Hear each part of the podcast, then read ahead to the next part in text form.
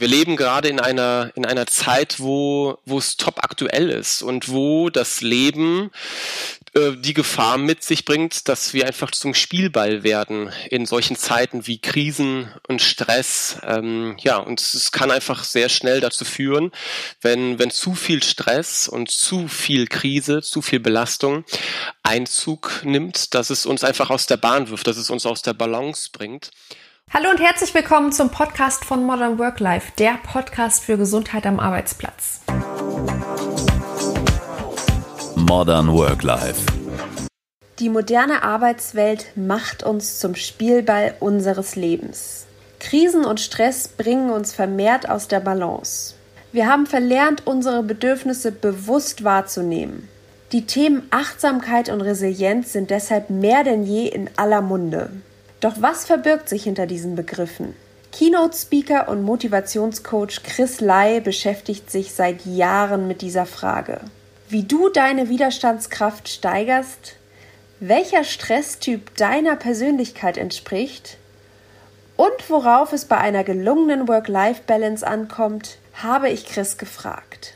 Hallo lieber Chris, herzlich willkommen beim Podcast von Modern Work Life. Erzähl doch mal ganz kurz, wer bist du und was machst du überhaupt? Ja, hi Vivi, danke für die Einladung. Wer bin ich, was mache ich eigentlich? Ähm, Menschen nennen mich Chris, Chris Lai. Ich komme ursprünglich aus dem Sport und habe mich jetzt in den letzten 15 Jahren auf das Thema Motivationsloch spezialisiert. Das heißt, ich begleite also Menschen aus dem Motivationsloch. Dabei geht es eigentlich immer um zwei große Themen. Das eine eine ist, wenn du private Veränderungen oder wenn du durch private Veränderungen gehst, hat das häufig auch eine berufliche Konsequenz und andersrum. Und ähm, ich habe vor einigen Jahren meine Akademie gegründet, ja, und darf momentan in der digitalen Welt, im Einzelcoaching und im Firmenkundenbereich Menschen dabei begleiten. Jetzt haben wir uns äh, für diese Folge auf das Thema Resilienz festgelegt. Ähm, was ist denn überhaupt Resilienz? Also man hört das jetzt überall Resilienz, Achtsamkeit. Ähm, aber was steckt hinter dem Begriff und vor allen Dingen, was bedeutet das für dich persönlich? Ja, was ähm, bedeutet der Begriff Resilienz? Wenn wir jetzt ganz klassisch in einem äh, Duden bei Wikipedia oder in Fachliteratur nachschlagen würden, dann würde sich ähm, das definieren als Begriff äh, ja psychische Widerstandsfähigkeit. So, das sind so, das ist so der Hauptbegriff, den man in der Literatur liest. Tatsächlich kommen da aber ganz viele andere Begriffe mit. Äh, Achtsamkeit, Entspannung. Und ähm, wir werden heute in der Folge hören, dass es sich dabei keineswegs um irgendwelchen Esoterikkram ähm, dreht, sondern dass spätestens jetzt seit der Corona-Krise es sich um harte Realität handelt. Denn ähm, es ist so, dass wenn wir, wenn wir uns an unsere Kindheit, an unsere Jugend äh, zurückerinnern, ist das eigentlich das, was unsere Eltern uns schon mit auf den Weg gegeben haben, über Sätze wie Pass auf dich auf, mein Schatz und einen dicken Kuss auf die Wange, wenn wir zum Beispiel zur Schule das Haus verlassen haben. Und ja, wir leben gerade in einer, in einer Zeit, wo, wo es top aktuell ist und wo das Leben äh, die Gefahr mit sich bringt, dass wir einfach zum Spielball werden in solchen Zeiten wie Krisen und Stress. Ähm, ja, und es kann einfach sehr schnell dazu führen, wenn, wenn zu viel Stress und zu viel Krise, zu viel Belastung Einzug nimmt, dass es uns einfach aus der Bahn wirft, dass es uns aus der Balance bringt. Und ähm, ja, seit einigen Jahren beschäftige ich mich mit dem Begriff der Resilienz, weil auch, ähm, auch ich im Privatleben hart getroffen wurde damit. Ähm, wenn du, wenn du mich im Internet suchst oder wenn du Geschichten im Internet über mich liest, dann ähm, wirst du viele spannende, schöne Challenges sehen, dass ich Weltrekorde aufgestellt habe, ähm, durch die Wüste gerannt bin oder in Badehose bei minus 15 Grad in Sibirien Marathon gemacht habe. Aber vor einigen Jahren ähm, habe ich eine Challenge geschenkt bekommen vom Weisen Universum oder von, von wem auch immer, ähm, wo, wo ich selber mich mit diesem Begriff und mit dem, wie ich selber auch ähm, psychisch stark bleiben kann, beschäftigen musste. Und ähm, ja, und wir wissen mittlerweile, wenn wir uns die Literatur anschauen, dass es ähm, so etwas gibt wie ein Resilienzgen. Das heißt also, dass wir ein Stück weit darauf vertrauen können, dass wir eine gewisse Widerstandskraft einfach so als Geschenk ähm, mit zu unserer Geburt bekommen haben, wenn unsere Eltern, wenn unsere Großeltern bereits schwere Zeiten, Krisenzeiten durchlebt haben und das haben sie. Das heißt, wir können, unsere heutige Generation kann darauf vertrauen, dass ein Stück weit Resilienz einfach angeboren ist und auf der anderen Seite finden wir in der Literatur Begriffe, wie die Resilienzschlüssel. Dabei gibt es Literatur, die sieben, es gibt andere Literaturen, die bis zu zehn Resilienzschlüssel unterscheiden. Das sind so Begriffe wie Akzeptanz, Optimismus, Selbstverwirklichung, Verantwortung, Netzwerkorientierung, Lösungsorientierung, Zukunftsorientierung. Da werden wir gleich noch drüber sprechen, ähm, wenn es darum geht, was kann denn jeder für sich tun, um Resilienz zu trainieren, um resilienter im Alltag zu werden. Werden wir später nochmal auf diese Begriffe zurückkommen. Und ähm, das Ganze ist lernbar. Das Ganze ist lernbar und ähm, die, die Literatur ist zum heutigen Zeitpunkt äh, sehr geprägt von, ähm, von amerikanischen Untersuchungen, die schon 10, 15, 20 Jahre sehr, sehr tief und sehr, sehr intensiv sich mit diesem Begriff und mit den Ansätzen beschäftigt. Und ähm, das kommt nicht nur daher, dass in den USA die Kultur insgesamt stark davon geprägt ist, bloß keine Schwäche zu zeigen ähm, und immer positiv optimistisch zu sein. Und auf der anderen Seite, weil ähm, die USA auch einfach sehr große, also wirklich große ähm, Budgets für fürs Militär ausgibt und du kannst dir vorstellen, dass ähm, gerade Menschen, also Soldaten, die US Army, also Menschen, die dazu ausgebildet werden, irgendwo in den Krieg zu ziehen und dort wirklich schwierige Situationen erleben, ertragen müssen, ähm, mit, egal ob wir jetzt über den Afghanistan oder über den Irakkrieg sprechen, ähm, einfach schwer traumatisiert zurückkommen. Und ähm, 2009 gab es ein sehr, sehr großes Experiment ähm, in der US Army mit über eine Million Soldaten, ähm, geleitet von dem Psychologen, von dem Psychologen äh, Seligmann. Und ähm, Budgets von über 125 Millionen US-Dollar und ähm, dabei kamen ganz konkrete Empfehlungen, ganz konkrete, ich nenne es jetzt mal Fitnessprogramme für die Seele raus. Auch da werden wir gleich dann nochmal tiefer reingehen. Das heißt, du sagst letztendlich, alle Voraussetzungen, die wir brauchen, um eine gute Resilienz aufzubauen, die haben wir schon in uns. Also die sind einfach in unseren Genen manifestiert. Die äh, haben vielleicht sogar schon unsere äh, Ur-Ur-Ur-Ur-Vorfahren in ihrer Höhle gebrauchen können. Ähm, und wir müssen sie eigentlich nur wieder aktivieren oder beziehungsweise lernen, sie wieder zu aktivieren. Ja, genau. Du kannst es so ein bisschen vergleichen wie vielleicht mit einem Muskel. Auch ein Muskel ist ja angelegt und ähm, wenn du den nicht trainierst, dann kannst du natürlich auch nicht erwarten, dass du einen kräftigen und gesunden Körper hast. Aber wenn du ihn regelmäßig trainierst, und das meine ich, wenn ich sage, Resilienz ist auch einfach lernbar, ähm, wenn du also Dinge tust, kannst du deinen, deinen Resilienzmuskel trainieren und kräftigen und ähm, das sowohl präventiv, also vorbereitend, als auch wenn du in einer akuten Krisensituation bist. Ähm, auch da gibt es dann ganz konkrete Maßnahmen, die du dann tun kannst. Wieso ist es aber so, dass wir im kleinen Alltag irgendwie, wenn wir für kleine Herausforderungen gestellt werden oder vor kleine Krisen, also jetzt mal abgesehen von ähm, dem ganzen Corona-Konstrukt, wenn wir zum Beispiel zu spät aufstehen oder den Bus verpassen oder, weiß ich nicht, unser Nachbar doof zu uns ist oder sowas. Wieso stresst uns das so leicht und wieso bringt uns das gleich aus der Balance? Weil ich höre immer mehr, wenn ich mit Leuten spreche, irgendwie, ach, ich bin so gestresst und äh, irgendwie habe ich meine Mitte verloren und ich brauche jetzt mal ein bisschen Ruhe und das ist mir alles zu viel und so. Wieso ist das denn heutzutage so, dass sich Menschen so viel gestresst fühlen? Also tatsächlich ähm, ist das, glaube ich, eine einfach nur eine Wahrnehmung. Ich glaube nicht, dass sich das groß verändert hat. Ähm, und ich glaube auch nicht, dass der, dass der Mensch sich wirklich sehr leicht aus der Bahn werfen oder aus der Balance bringen kann. Das glaube ich überhaupt nicht. Im Gegenteil. Ich bin davon überzeugt, dass wir Menschen sogar sehr, sehr viel ertragen können, dass unser Körper sehr viel ab kann, sehr, sehr belastbar ist, auch viele Dinge verzeiht, die wir ihm eigentlich ähm, nicht Gutes tun.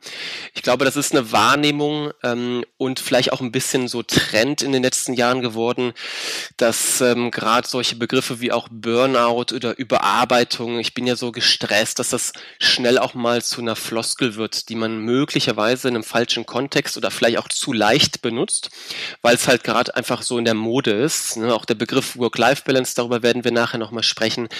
Das sind einfach so Modeworte und durch die digitale Welt kommunizieren wir natürlich auch nochmal anders und damit ist es mit Sicherheit ein Stück weit präsenter. Wenn du dir tatsächlich anguckst, hm, wie viel Menschen wirklich ertragen und ertra also ertragen können und auch ertragen müssen, bis der Körper wirklich krank wird, ist das schon fantastisch, aber auch fantastisch schlecht. Denn es gibt Menschen, und das ist eigentlich das super Interessante, was, was in deiner Frage drin steckt, dass es einfach sehr viele Menschen gibt, die so ein bisschen vielleicht das Gefühl, das Bauchgefühl, die Verbindung zu sich selbst verloren haben und erste Anzeichen einfach nicht mehr erkennen, nicht mehr interpretieren können oder ähm, einfach auch überhören. Und das, das ist eigentlich das Interessante, wo, wo wir hingehen können und einfach auch ein Stück weit wieder sensibilisieren können. Und ähm, das beginnt in, in allen möglichen Richtungen. Also alleine, wenn du dir den Gesundheitsbegriff in unserer westlichen Kultur anschaust, wenn du dir das Gesundheitssystem anschaust, wenn du dir anschaust, wie Medizin eingesetzt wird, sehr, sehr symptomhaft. Und ähm, ich war vor zwei Jahren, habe ich eine Zeit lang in einem indischen Kloster gelebt und habe dort auch Philosophieunterricht ähm, bekommen. Und ähm, dort wird äh, ein ganz anderer Gesundheitsbegriff gelehrt. Und jetzt mal ernsthaft, wenn du dir anschaust, wie viele Menschen Indien, China leben im Vergleich zu dem Rest der Welt, wie alt die Kultur ist dort im Vergleich zur westlichen Welt, äh, neigt es ja schon zu einer absoluten Arroganz, dass wir in der westlichen Welt glauben, wir haben die Weisheit mit Löffeln gefressen. Ähm, aber das nur so beim am Rande. In der, in der indischen Welt wird ein Verständnis gelehrt von Gesundheit. Dort werden drei Körper unterteilt. Es ist einmal die Mantra, der Mantra-Körper oder die Mantra-Ebene. Mantra kennen wir in unserer Welt mit irgendwelche Chaka, du schaffst das oder irgendwelche Om-Gesänge, aber letztendlich ist mit Mantra eigentlich alles das, was, was, äh, was wir heute als Mind oder als Mindset verstehen. Letztendlich alles, was den Kopf angeht. So, in der zweiten Ebene wird dann die, der Tantra-Bereich, die Tantra-Ebene verstanden. Das ist das, was wir hier in unserer westlichen Kultur als, naja, vielleicht ähm, sexuell angehauchte ähm, Körpermassage mit Happy End verstehen. Letztendlich ist aber Tantra als einfach nur Körperebene zu verstehen und die dritte Ebene ist die Yantra-Ebene, also die maschinelle Ebene. Und in diesem Verständnis ist so, wenn dein Körper ausfällt, wenn du also dort das Gefühl hast, dass du aus der Balance kommst, wenn der Körper ausfällt, wenn die Maschine ausfällt, dann gibt es häufig schon auf der Tantra-Ebene eben schon erste Anzeichen. Und erste Anzeichen sind in unserer Welt ähm, vielleicht schon ein verändertes Hautbild oder dass der Magen-Darm-Trakt nicht mehr so korrekt funktioniert oder eben andere Dinge. Und ähm, zurückführen in der indischen Kultur ist alles auf das Mantra, auf den Kopf. Und ähm, auch das kennen wir in unserer Coaching-Welt hier, in der westlichen Welt, dass Körper und Geist einander beeinflussen. Und ich denke, dass wir dort einen großen Hebel haben, ähm, eben auch zurückzugehen auf die, auf die erste Ebene und eben zu schauen, was passiert eigentlich bei uns so im Kopf? Ähm, was, was ist denn da, was uns in, aus der Balance bringen könnte? Und ähm, ja, das ist das, was ich glaube, was, was uns hier manchmal aus der Balance vielleicht bringt und was uns hier manchmal fehlt. Ja, ich glaube auch, wie du sagst, dass wir ähm, mehr und mehr den Zugang zu unserer Innenwelt so ein bisschen verloren haben und dass vielleicht eben dieses Ich bin gestresst eigentlich nur eine Aussage für was ganz anderes ist, was wir aber in diesem Moment überhaupt nicht greifen können. Und dadurch, dass wir eben verlernt haben, so ein bisschen in uns zu gucken und zu schauen, okay, was, was stört mich eigentlich und, und, und welches Gefühl ist das wirklich? Ist das jetzt Stress oder bin ich vielleicht traurig oder bin ich traurig wütend oder bin ich sentimental oder äh, vermisse ich irgendjemanden und, und äh, ist Stress quasi einfach nur ein Symptom davon? Ich glaube einfach dadurch, dass wir eben in der modernen Welt immer so so viel Schritte vorausdenken und im Kopf eigentlich schon, ähm, wenn wir morgens aufstehen, äh, darüber nachdenken, was wir abends essen wollen oder sowas, dass wir gar nicht mehr diesen, diese Momente der Ruhe finden, um wirklich mal in uns reinzuhören und zu gucken, wie geht's mir eigentlich heute und, und was brauche ich vielleicht heute und was brauchen mein Körper, aber auch mein Geist. Ja, absolut. Und es ist ja auch, es liegt ja auch auf der Hand, wir, wir leben ja eine Leistungsgesellschaft und das Schulsystem ist schon so aufgebaut und ähm, damit liegt es auf der Hand, dass, dass schon, schon Jugendliche, schon Kinder nicht gut mit Stress umgehen lernen und eben das schon auch verlernt bekommen in Schrittweise, ähm, halt das zu tun, was ihnen gut tut, sondern Kinder, die halt anders sind, ähm, egal ob es jetzt darum geht, lange Zeit auf einem Stuhl sitzen zu bleiben, um den Lehrer zuzuhören oder andere Dinge, ähm, verlernen das natürlich, ganz klar. Denkst du, es hängt vielleicht auch damit zusammen, ähm, wie du schon beschrieben hast, äh, gerade in der amerikanischen Kultur, dass eben dieser Leistungsdruck so hoch ist und dass es eigentlich gar nicht gerne gesehen wird, wenn jetzt wirklich jemand einfach mal sagt, hey, ich brauche jetzt mal eine Pause, ich brauche jetzt mal fünf Minuten nur für mich, wo ich einfach mal runterkomme oder mich hinlege oder mal in mich gehe, dass das eher als schwach angesehen wird und dass da, dadurch natürlich die Stressfaktoren äh, umso mehr wachsen, weil man einfach sich diese Pausen nicht gönnt oder vielleicht nicht schlecht dastehen möchte vor seinem Arbeitgeber, seinem Partner, wem auch immer.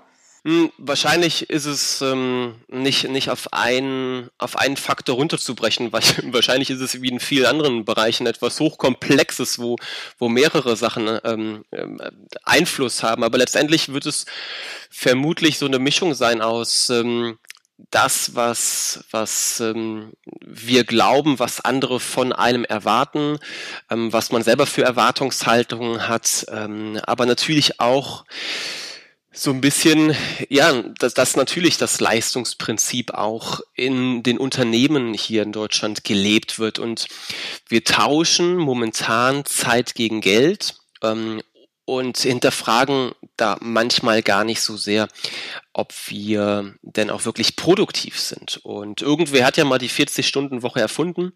Naja, sind wir ganz ehrlich, wenn die Erfindung nicht 40-Stunden-Woche wäre, sondern 60, dann würden Menschen heute 60 Stunden in Unternehmen arbeiten. Und wenn die Erfindung 80 oder 100 Stunden wäre, dann würden Menschen heute 80 oder 100 Stunden arbeiten. Und das wäre für die auch okay. Und ich denke, dass da einfach... Ähm, ja ein Stück weit aber auch die Verantwortung von jedem selber drin stecken muss, ähm, dass, dass jeder eben auch da guckt, ähm, was tut ihm denn selber gut. Und wir leben in einem Zeitalter, und das ist das Fantastische, wir leben nicht mehr in einer Welt, wo du, wie vielleicht unsere Großeltern, in einem Unternehmen gelehrt hast oder gelernt hast, gearbeitet hast und auch in Rente gegangen bist.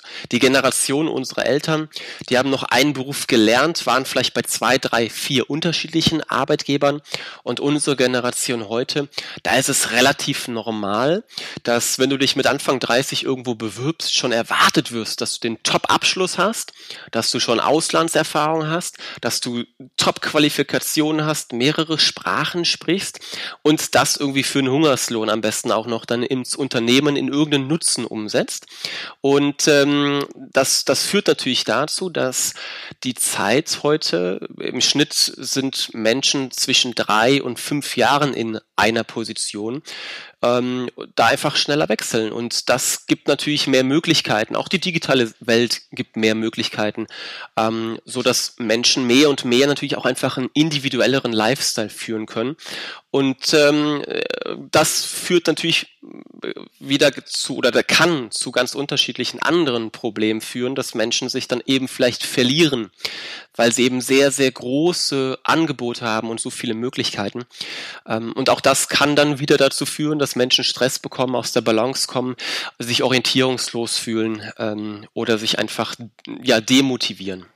Jetzt ist natürlich die große Frage, wie trainiere ich denn meinen Muskel? Also wie trainiere ich Resilienz, Achtsamkeit? Und ähm, was mir ganz oft entgegengeworfen wird, ist, das sind ja alles nur Floskeln. Wie soll ich das denn in meinem stressigen Alltag umsetzen? Und äh, das bringt ja sowieso nichts. Ähm, vielleicht kannst du da mal so ein paar Anhaltspunkte geben, wie ich das wirklich Stück für Stück aufbaue dadurch, dass du auch in Unternehmen unterwegs bist, werden wir heute auch Menschen dabei haben, Unternehmer, Führungskräfte, Fachkräfte oder einfach Arbeitnehmer, die ähm, ja und müssen da uns da einfach auch die Frage stellen, wie kriegen wir es halt auch im Unternehmen, im unternehmerischen Kontext hin, dass wir halt Mitarbeiter, dass wir Kollegen stark machen und ähm, so wie im Flugzeug ähm, der Worst Case geschult wird, nämlich bei einem möglichen Druckabfall sollst du erst dir selbst die Maske aufziehen und dann erst den anderen.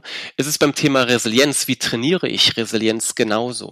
Fang bei dir selbst an, bevor du dann zu den anderen übergehst. Und damit möchte ich auch starten.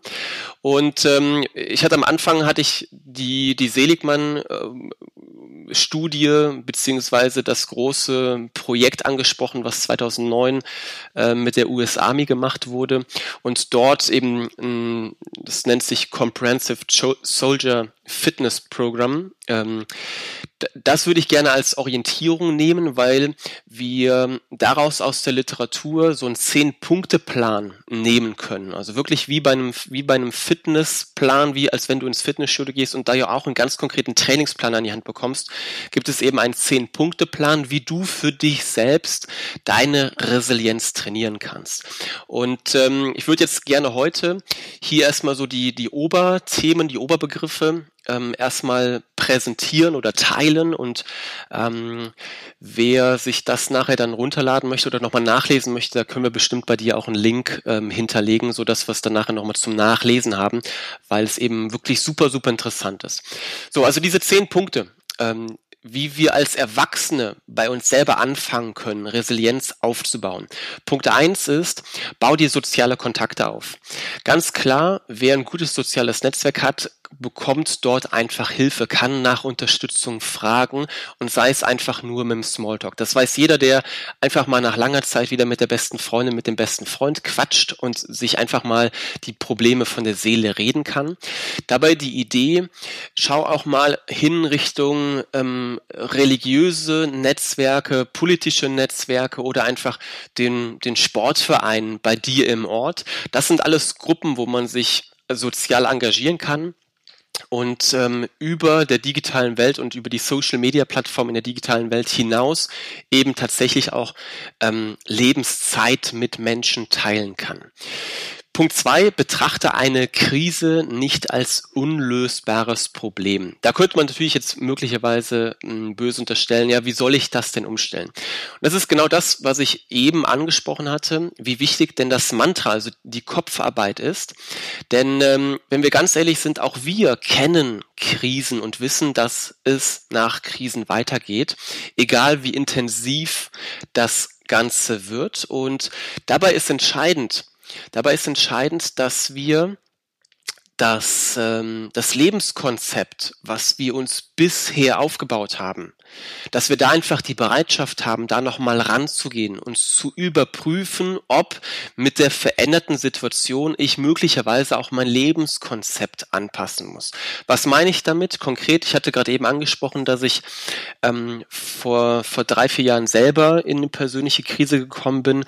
Ähm, du ähm, hast vielleicht selber Kinder, also du als Zuhörer hast vielleicht selber Kinder oder kennst Menschen, die Kinder haben und weißt, dass wenn du ein Kind auf die Welt setzt, dass sich so von heute auf morgen alles verändert. Und so einen Augenblick hatten wir auch. Ein Monat später ist dann unser Sohn sehr, sehr schwer krank geworden, ähm, so dass über Monate hinweg ähm, Ärzte um das Leben kämpfen mussten. Und ähm, heute haben wir einen ein schwer behindertes Kind, ein Pflegefall. Und natürlich ist das Lebenskonzept, ein Leben mit einem gesunden Kind, ein ganz anderes Lebenskonzept als ein Leben mit einem schweren Pflegefall. Und es sind genau diese Krisen, sind genau diese Herausforderungen, wo man einfach dann hingehen muss und gucken muss, welche Elemente bleiben im Lebenskonzept konstant und welche müssen wir einfach anpassen.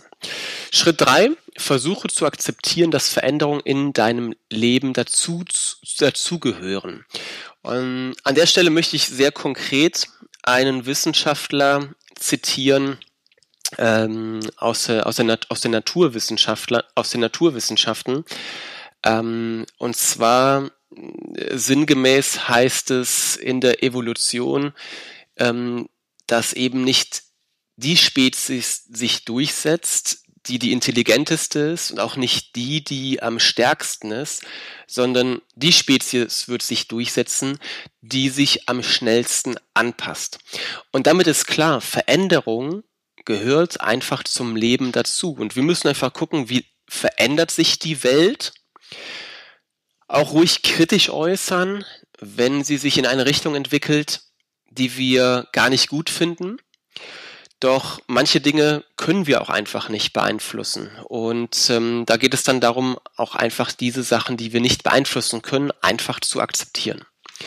Schritt vier, wie wir Resilienz trainieren können, jeder für sich, ist, versuche einmal gesteckte Ziele zu erreichen. Also das Thema Ziele ist beim Thema der Resilienz extrem wichtig. Da werden wir wahrscheinlich in der nächsten Folge, wenn wir über Motivation sprechen, nochmal auch tiefer reingehen können. Und ähm, es geht letztendlich darum, dass du auch in der Krisenzeit, dass es darum geht, aus großen Zielen Teilziele, kleine Ziele, Wochenziele, Tagesziele zu machen. Ähm, wie man Ziele konkret formuliert, das würden wir dann wahrscheinlich beim nächsten, beim nächsten Podcast machen.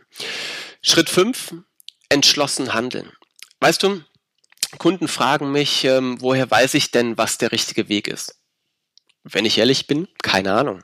Es geht auch nicht darum, genau zu wissen zu jedem Zeitpunkt, ob ich auf der richtigen Route bin, sondern es geht darum, dass wir, wenn wir an einer Gabelung stehen, dass wir dann halt irgendwann mal eine Entscheidung treffen müssen. Gehe ich jetzt links rum oder rechts rum? Ob die Entscheidung richtig war, wissen wir erst am Ende, wenn wir feiern, dass der Weg schön war oder dass wir am Ziel angekommen sind. Und das, darum geht's. Dass wir uns also nicht zu sehr selbst blockieren, indem wir uns selbst handlungsunfähig machen, weil wir halt einfach unentschlossen sind. Also handle entschlossen. Entscheidungen treffen und wenn wir sie nachher korrigieren müssen und ähm, hinterher sind wir dann schlauer. Der sechste Schritt auf dieser Road to Res Resilience heißt, äh, finde zu dir selbst.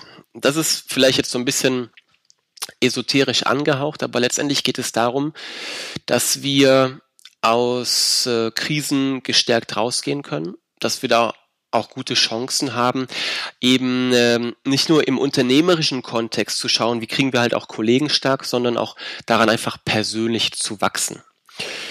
Schritt sieben oder Empfehlung sieben ist, entwickle eine positive Sicht auf dich selbst. Also ähm, auch du selbst wirst, äh, wirst wahrscheinlich, wenn du, wenn du mit Menschen zusammenarbeitest, ähm, da auch in das Thema Persönlichkeit reingehen, in das Thema, wie denke ich über mich selbst, was habe ich über, was habe ich selbst für Glaubenssätze über mich selbst, wie äh, wie selbstbewusst bin ich, was traue ich mir zu. Wir wissen aus der Literatur, dass Menschen, die selbstbewusst sind, die sich mehr zutrauen, die sich auch Dinge zutrauen, die sie halt vorher noch nie gemacht haben, dass die deutlich schneller, deutlich besser, deutlich gesünder aus solchen Krisenzeiten rauskommen. Dann Schritt 8, Empfehlung 8, behalte deine Zukunft im Auge. Ähm, das wird jeder Psychologe schon bestätigen können, der sich natürlich die Vergangenheit von Menschen anschaut, um dir dann zu erklären, wie du oder warum du so bist, wie du bist. Letztendlich können wir die Vergangenheit aber nicht verändern, sondern können nur die Zukunft letztendlich gestalten. Werden wir auch im Rahmen von Motivation Ziele wahrscheinlich in einem der nächsten Podcasts etwas vertiefen können. Dann Punkt, Punkt 9. Erwarte für dich nur das Beste da steckt so ein bisschen dieses Thema positiv sein, optimistisch bleiben. Am Ende wird alles gut, diese Grundhaltung drin. Also Glaubenssatzarbeit, ganz konkrete Empfehlung hier ist Glaubenssatzarbeit. Und Letzter Punkt, Punkt 10, Sorge für dich selbst. Also, wenn du in der Krise steckst, ganz konkret, wenn du Resilienz trainieren möchtest, dann tue in der Phase Dinge, die dir selbst gut tun. Dann guck, dass du dich pflegst, dann schau, dass du in deinen Körper investierst, dann schau, dass du deinem Körper das beste Essen anbietest, was du ihm anbissen, anbieten kannst.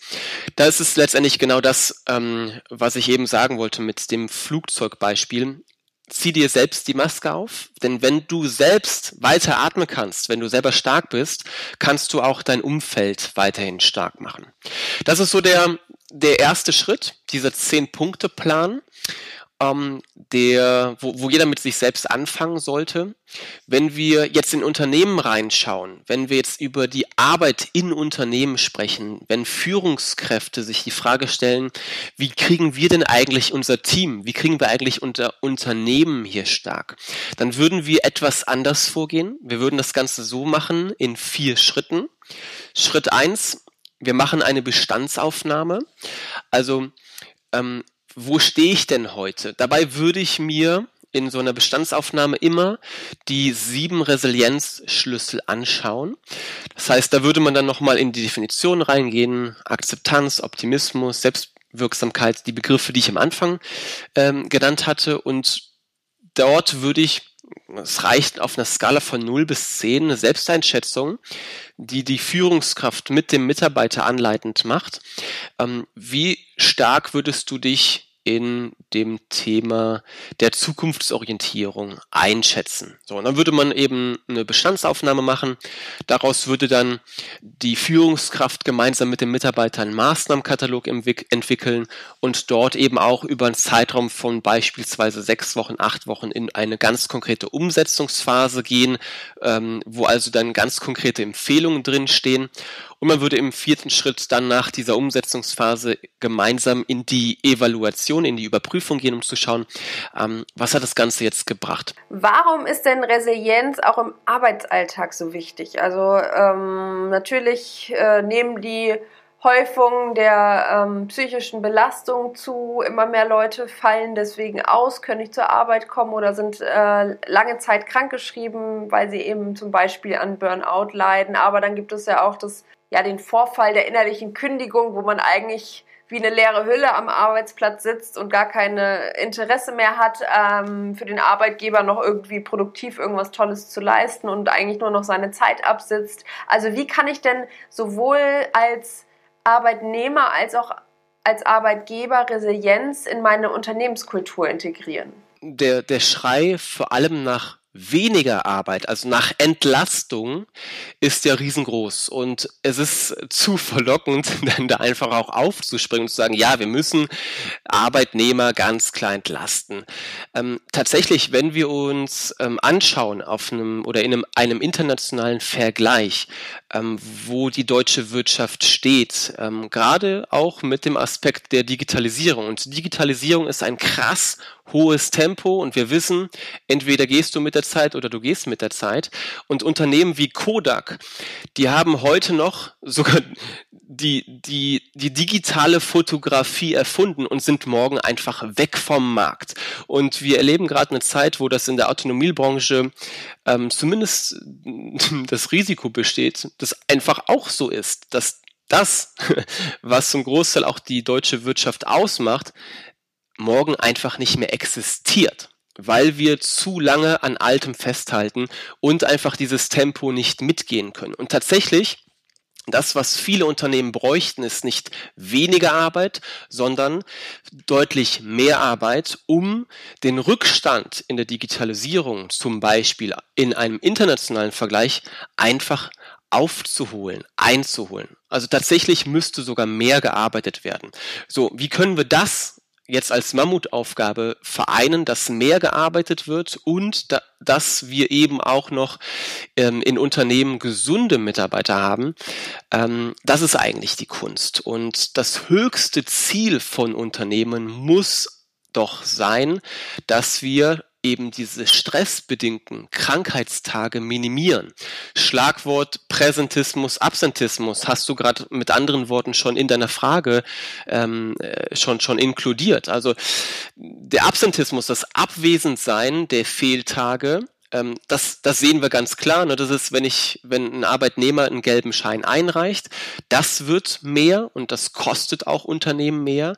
Das viel Schlimmere ist aber ähm, das, was wir erstmal offensichtlich nicht sehen. Das ist nämlich der Präsentismus. Eben genau das, wenn ich innerlich gekündigt habe und einfach nur noch als leere Hülle einfach nur noch anwesend bin.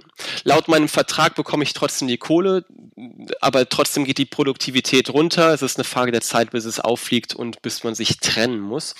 Darüber hinaus ist es aber auch so, wenn ich eben mein, einen Pflegefall in der Familie habe, wenn ich Angst davor habe, was die Zukunft bringe, wenn ich mich in einer Corona-Zeit ähm, sozial isoliert fühle, wenn ich Depressionen habe, wenn ich andere schwere Krankheiten habe, dann bin ich nicht arbeitsfähig, kann trotzdem hingehen, man sieht es mir äußerlich nicht an.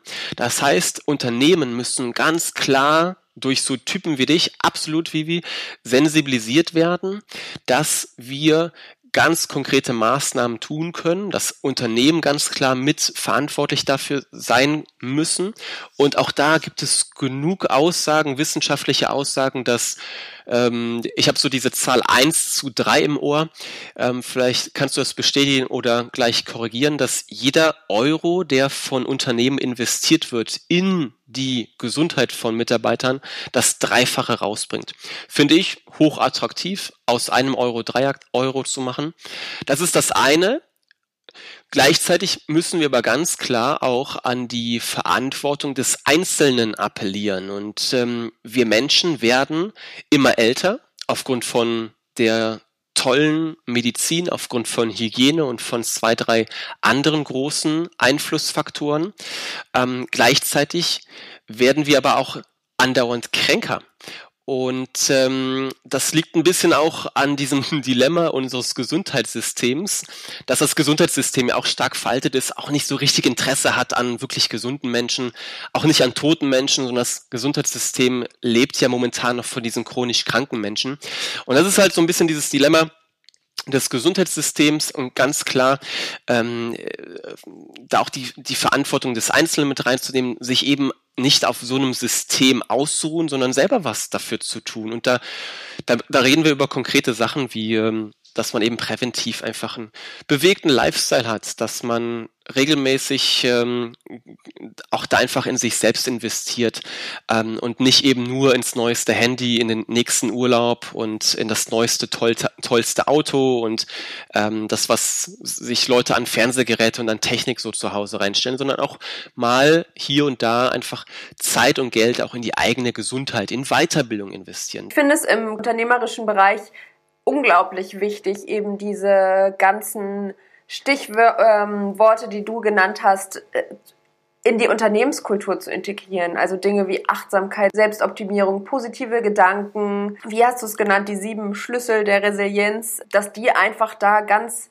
ganz fest verankert sind und, und, und äh, sowohl natürlich von den Mitarbeitern, aber ganz wichtig auch von den Führungskräften gelebt werden und immer wieder zur Sprache kommen und immer wieder darauf hingewiesen wird, dass das eben im Arbeitsalltag ja, dass es auch anders geht. Also dass, dass man halt sich, sich Zeit nehmen darf und ähm, trotzdem gute Arbeit leisten kann und dass man halt einfach individuell auf die Mitarbeiter eingeht und äh, schaut, welcher Mitarbeiter arbeitet wie gut und, und wer braucht vielleicht mehr Pausen, wer weniger, wer hat welches Stresslevel, ähm, ja, welche Arbeit kann ich äh, welchem Mitarbeiter zumuten, wer ist vielleicht unter- oder überfordert damit, dass man einfach nicht so eine ja, so ein Gesamtkonzept für die breite Masse entwickelt, sondern viel, viel mehr auf das Individuum eingeht und, und sich konkret auch Zeit nimmt dafür, Gespräche zu führen und zu schauen, auf welchem Stand ist mein Mitarbeiter überhaupt und wie kann ich ihn aktiv unterstützen dabei, ja, auf ein höheres Level zu kommen oder vielleicht ähm, weniger Stressempfinden zu haben. Aber das ist ja auch das, was du ähm, ja auf deiner Webseite zum Beispiel ansprichst, dass es eben verschiedene Stresstypen gibt. Also vielleicht kannst du da noch mal so ein bisschen ins Detail gehen, weil das finde ich sehr interessant, weil jeder hat ja wirklich ein ganz anderes Stressempfinden und nur weil für mich etwas vielleicht überhaupt nicht als stressig wahrgenommen wird oder äh, mich etwas überhaupt nicht belastet oder irgendwie mein ähm, Ablauf beeinflusst, heißt das ja nicht, dass das für meinen Mitarbeiter oder für meine Freunde oder für meine Familie genauso empfunden wird. Ja, absolut. Du sprichst ähm, an, dass, äh, dass, dass Stress etwas Individuelles ist ähm, und damit letztendlich auch die Strategie individuell sein muss.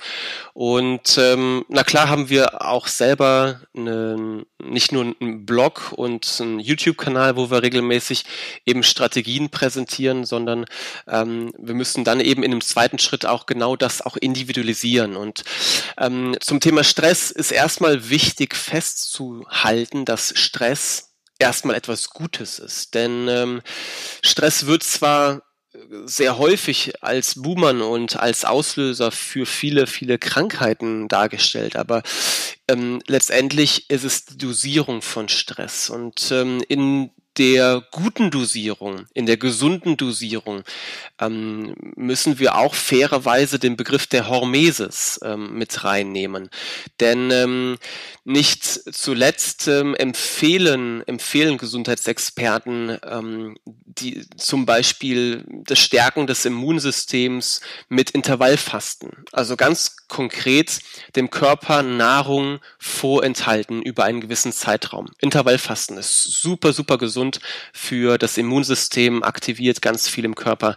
Ähm, wenn wir im Winter gesund bleiben wollen, wenn wir gut entspannen, regenerieren wollen, gehen wir in die Sauna.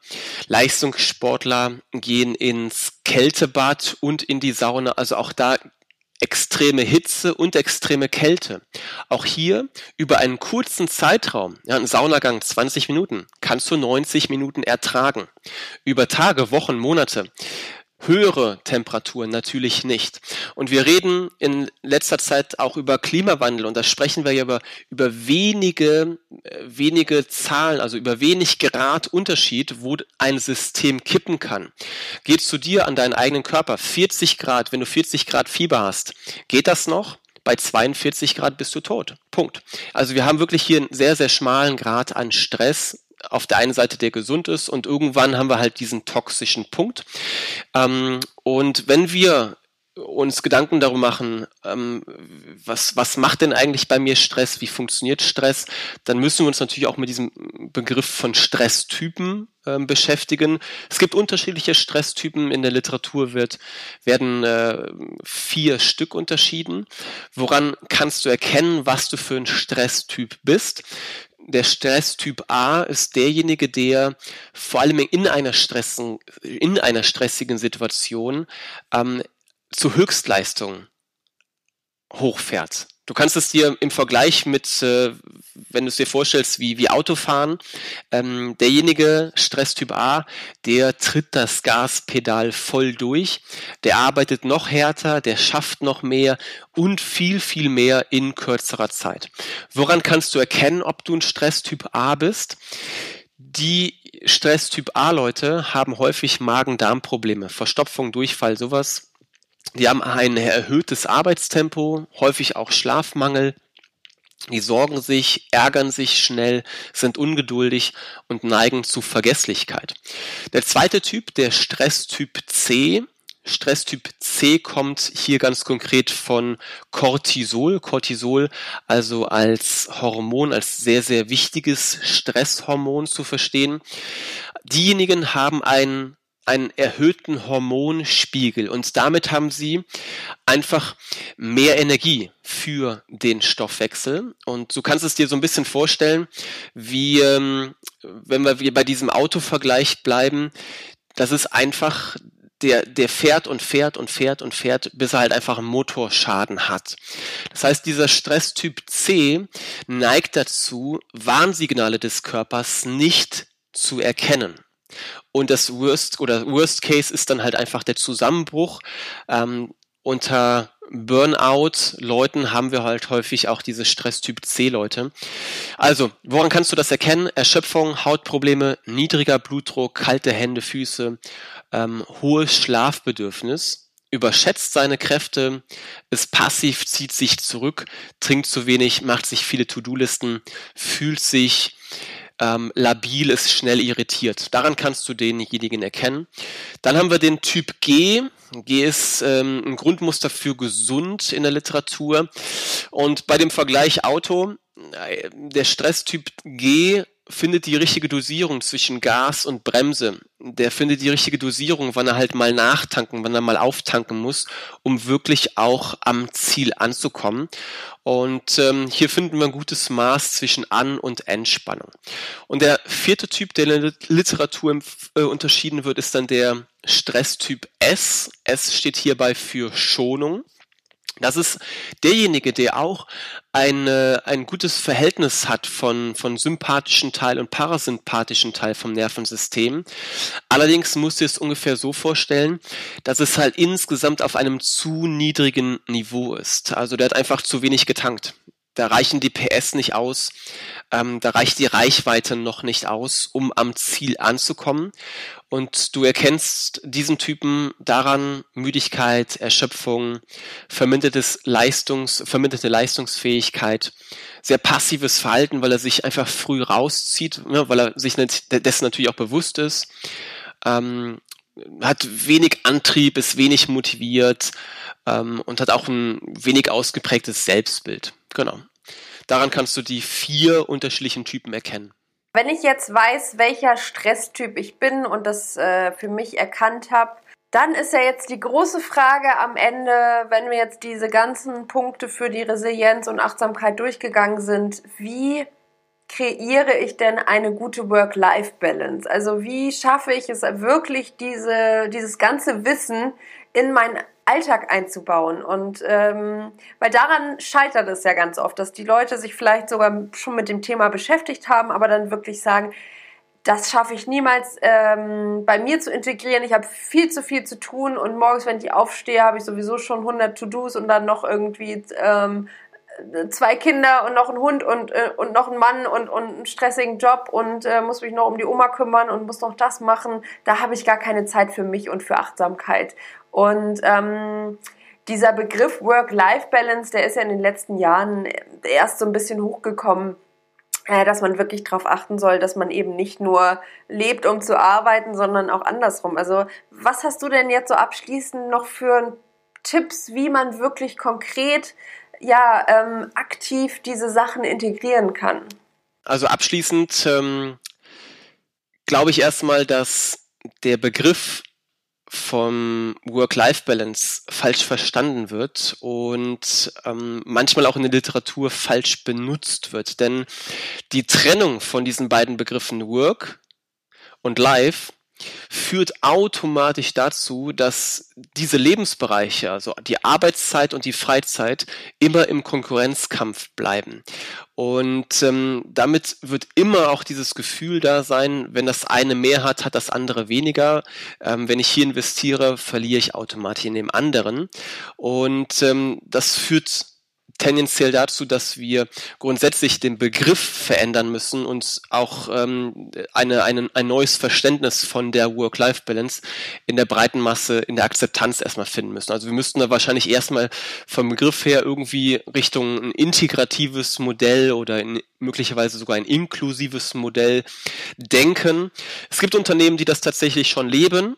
Ähm, auch das hat Vor- und Nachteile. Es gibt Unternehmen wie Google ähm, äh, und andere, die ähm, versuchen mehr und mehr eben auch Freizeit in den Räumlichkeiten des Unternehmens stattfinden zu lassen, über Afterwork-Partys, über äh, Sport- und Freizeitangebote, wo ich eben auch meine Familie mit hinnehmen kann. Und ähm, da werden wir mit der Zeit sehen, welches Modell sich tatsächlich durchsetzen wird ob ähm, wir mit der Strategie gut fahren, die Arbeitszeit auf vier Tage zu reduzieren oder ähm, wenn wir wettbewerbsfähig bleiben wollen, eher aufstocken müssen und dann wirklich ein integratives Modell brauchen. In der Arbeit in den letzten 15 Jahren mit meinen Kunden habe ich eher die Erfahrung gemacht, dass die Menschen, die das Gefühl haben, dass sie irgendwie nicht so gut in eine Work-Life-Balance sind, dass die alleine in dem Lebensbereich, also in, der, in, dem, in dem Freizeitbereich schon nicht gut in Balance sind. Und ähm, da setzen wir den Hebel an. Menschen fühlen sich einfach orientierungslos, manchmal sind Menschen ziellos, hm, sehr häufig arbeiten Menschen nur ausschließlich für die Ziele anderer und es gibt eben auch Menschen, die haben akute Herausforderungen und fühlen sich deswegen energielos. Und ähm, das ist meine Erfahrung, das sind die drei Hauptgründe, weshalb Menschen schon bereits im Privaten überhaupt gar nicht in Balance sind. Naja, und wenn du im Privaten schon nicht im Balance bist, dann kannst du erst recht nicht davon ausgehen, dass deine Work-Life-Balance halt richtig gut ist. Wie kommen wir da raus? Drei konkrete Empfehlungen abschließend. Ähm, erste Empfehlung, da würde ich gerne so ein paar Sachen wiederholen und gleichzeitig nochmal betonen. Akzeptiere deine Situation, in der du halt gerade bist. Und ähm, das erfordert, dass du den Lebensplan, den du dir bis jetzt gemacht hast, einfach nochmal auf den Prüfstand bringst und schaust, wie soll denn jetzt mit der veränderten Lebenssituation zukünftig dein Leben aussehen? Also pack dein Leben nochmal an, bring ihn auf den Prüfstand und verändere halt die Dinge. Zweite Empfehlung, übernimm Verantwortung. Was meine ich damit? Wir müssen uns nun mal das Gegenteil anschauen. Was passiert, wenn wir verantwortungslos sind? Was passiert, wenn wir verantwortungslos mit unserer Gesundheit umgehen? Was passiert, wenn wir verantwortungslos mit Geld umgehen? Was passiert, wenn wir verantwortungslos mit unserer Umwelt umgehen? Was passiert, wenn wir verantwortungslos mit Menschen umgehen?